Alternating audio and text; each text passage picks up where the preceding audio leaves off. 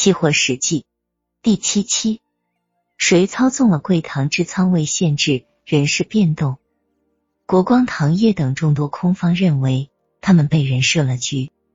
据空方介绍，自二零零一年底贵堂市场发生了零幺幺零恶性逼空事件后，贵堂市场成交稀少，为吸引交易商重新入市，该市场引入了做市商深圳凯地。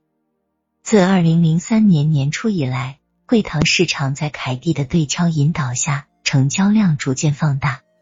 由于成交逐渐活跃，贵堂市场各月合约的价格普遍高于现货价格三百至五百元不等。不少糖厂及交易商认为有利可图，就逐渐开始大量入市抛售白糖。至五月中旬，贵堂市场各合约的买卖合同数量。合计达到了近五十万吨。然而，就在糖厂和现货商为他们的白糖卖了个好价钱而高兴的同时，他们发现自己为履行合约而准备的现货很难进入市场指定的交割仓库。当这些空头把从现货市场上低价买来的白糖准备放入交割仓库之时，贵糖市场告知他们仓库只能放十四万吨货，并且已经放满。空头的现货无法入库，卖方极为不满。他们认为，既然推出了相应的合约，又允许他们签订卖出合同，就应该为他们提供相应的仓库，并且作为一个全国性的白糖交易市场，不应该只准交易十四万吨这么一个只占全国产量不到百分之二的数量。于是，已在市场卖出白糖的糖厂和交易商。不断给市场施加要求交货入库的压力，这种压力随着非典带来的现货糖价不断下跌而日益增大。五月二十二日，贵糖市场原负责人肖善迫于压力辞职，市场对外宣布由中午兼任总裁。与此同时，市场传出消息，新总裁拟定了增加仓库数量的文件代发，其挂牌的各合约价格。必须向现货价格回归。同时，新总裁钟武坚代表市场亲自出马，广邀交易商入市。在这种情况下，许多糖厂和糖商先后组织资金入市抛售白糖。一些以前没有参与贵糖市场交易的省外交易商也加入了抛售的行列。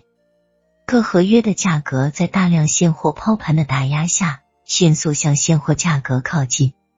以八月合约为例，其价格从五月二十一日的两千六百四十五元每吨跌至五月二十九日的两千二百七十一元每吨。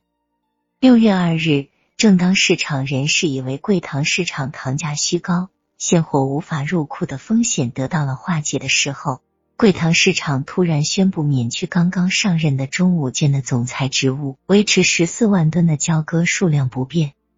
与此同时，各合约的价格以涨停板的形式迅速上升。以八月合约为例，六月十日又回到两千六百元每吨以上，六月十九日达到两千七百元每吨，六月二十九日更高达两千八百元每吨。短短两三周的时间内，八月合约的价格从下跌三百元到上涨五百元，卖方遭遇了极大风险，一大批卖方保证金深陷其中。在这个过程中，一部分旧的卖方在价格下跌时幸运的逃了出来，其原以为可以在贵堂市场卖出的现货又回到自己手中，而更多的新的卖方则面临着一方面自己的保证金被虚高的价格全数侵吞，另一方面面临为履约而准备的现货无法入库的局面。我们已经感到了屠杀的气氛，朱维安言语中有些恐慌。目前。这种局面仍在朝着不利于卖方的方向演变，各合约的价格仍在上涨，卖方的巨额保证金正在被一步步的侵吞。以八月合约为例，目前八月合约总量为十二万吨，价格每上涨十点，卖方就亏损一百二十万元。七月三十一日是七月合约的交割日，如果空方到时不能交货，将面临大幅亏损。空方认为，贵糖市场的事态演变至今，一幅清晰的以违规操控设计商业陷阱的保证金进行欺诈的图景，已完全暴露在人们眼前。以远高于现货的虚拟糖价，也由部分糖厂和糖商入市抛售，并将其套住。以人事变更的阴谋和放开交割数量的谎言，也有更多的糖厂和交易商的资金进场。市场与作为主要买方的股东单位。串通将十四万吨的库容占满，然后将各合约价格拉高，以交不出货为理由，将卖方的保证金侵吞。对于空方的一系列言论，邱建刚全部予以否认。我们没有引进做市商。邱建刚表示，贵糖市场没有建立这个制度。对于凯蒂是否是多头，邱也不置可否，只表示市场要为交易商保密。但记者在一份协议交割征询函上发现，凯蒂投资正是八月的多头。对于人事变动，邱建刚认为纯属个人行为，与市场无关。对于空方根据总裁更替下单的做法，表示很难理解。目前，空方和贵堂市场分歧很大，空方已经表示要起诉贵堂市场。